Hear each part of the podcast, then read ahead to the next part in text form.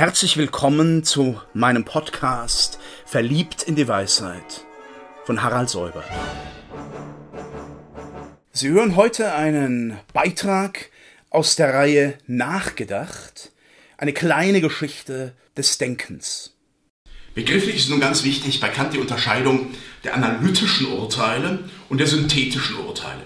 Analytische Urteile sind Urteile, in denen das Prädikat im Subjektbegriff schon angelegt ist. Klingt kompliziert, als es ist. Es ist eben der unverheiratete Junggeselle. Es ist völlig klar, ein Junggeselle ist unverheiratet, jedenfalls bis auf weiteres. Oder das Dreieck, das mit seinen 180 Grad jeweils, das ist eine Winkelsumme, 180 Grad ähm, betrifft. Das sind äh, Schlüsse, die völlig klar sind, äh, wenn ich äh, aus diesem äh, Subjektbegriff schließe, dann habe ich eigentlich auch schon den Prädikatbegriff. Analytische Urteile unterscheiden sich, synthetische Urteile unterscheiden sich von den analytischen dadurch, dass das äh, Prädikat eben zum Subjekt eine weitere Erkenntnis, eine weitere ähm, ähm Dimension hinzugibt. Und das kann nun durch Empirie geschehen, durch Erfahrungserweiterung. Es kann aber eben, und das ist eben dieser spezifische Typus, auch geschehen durch die Bindung an die Grundformen von Raum und Zeit und an die kategorialen Strukturen und ein Schließen, Denken aufgrund dieser Formen. Das heißt, es wird jeweils das A priorische, das Vorerfahrungshafte der logischen Struktur auf die Erfahrung bezogen. Und ähm, im Unterschied zu dem Dogmatismus, und das sehen Sie jetzt, was für ein genialer äh, Seefahrer Kant eigentlich ist, der zwischen Skylla und Charybdis durchfährt.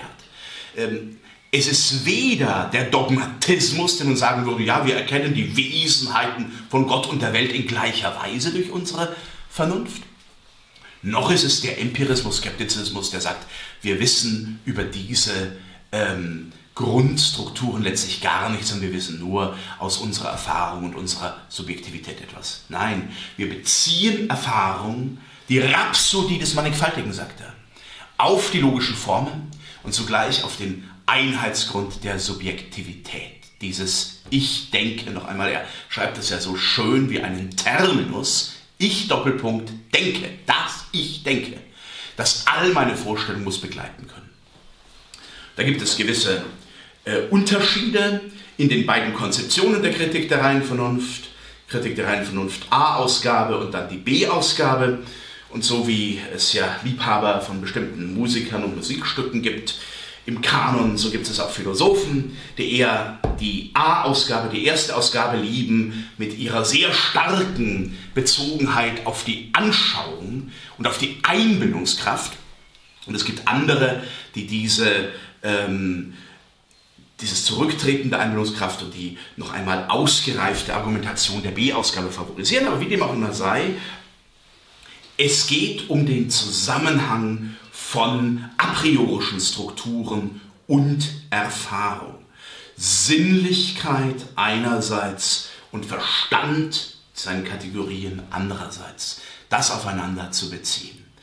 Wenn äh, dieser Zusammenhang nicht gegeben ist und nicht gegeben werden kann, dann ist letztlich Erkenntnis nicht möglich. Ganz wesentlich auch Raum und Zeit. Raum und Zeit, äh, Kant nennt das die Formen der transzendentalen Ästhetik. Wobei wir da Ästhetik nicht verstehen dürfen als Kunstlehre, Kunstphilosophie, sondern als Anschauungsformen. Ähm, Raum und Zeit erfahren, erfassen wir nicht aus der Erfahrung, sondern sie gehen unserer Erfahrung voraus. Das sind äh, auch Probleme, die er sehr früh erwogen hat. Was ist denn eigentlich der Raum? Bestimmt sich der Raum aus den verschiedenen Gegenständen im Raum oder haben wir von diesen Gegenständen erst Kenntnis, weil wir a priori, und da sind wir eigentlich nochmal bei den eingeborenen Ideen, bei den Idee innate, schon eine Kenntnis des Raumes haben, die unserer Gegenstandserkenntnis vorweggeht.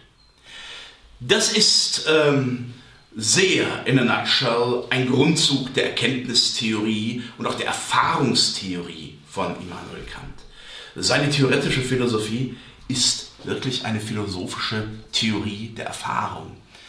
Dazu gibt es nun auch hochinteressante Abhandlungen, Arbeiten wie Logik, Sinnlichkeit und so weiter äh, sich bei ihm zueinander verhalten.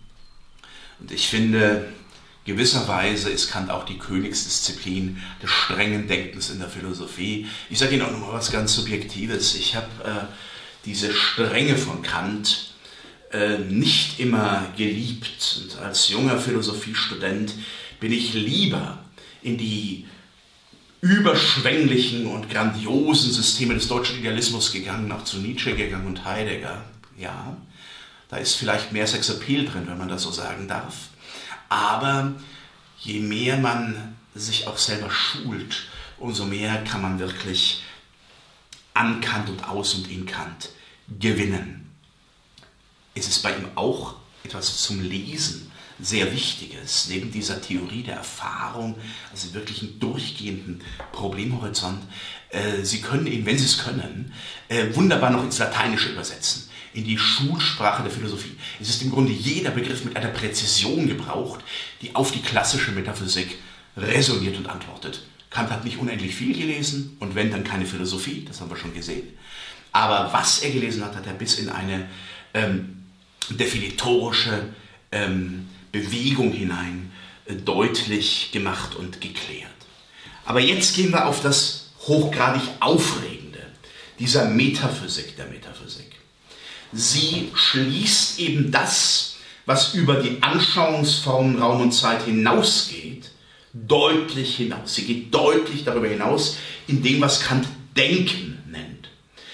Das Denken und das Begreifen werden unterschieden. Denn wir können auch über das Nachdenken, Nachsinnen, uns orientieren in der Welt, über das wir keinen definitorisch klaren Begriff haben, das also, also nicht in der Erscheinung gegeben ist.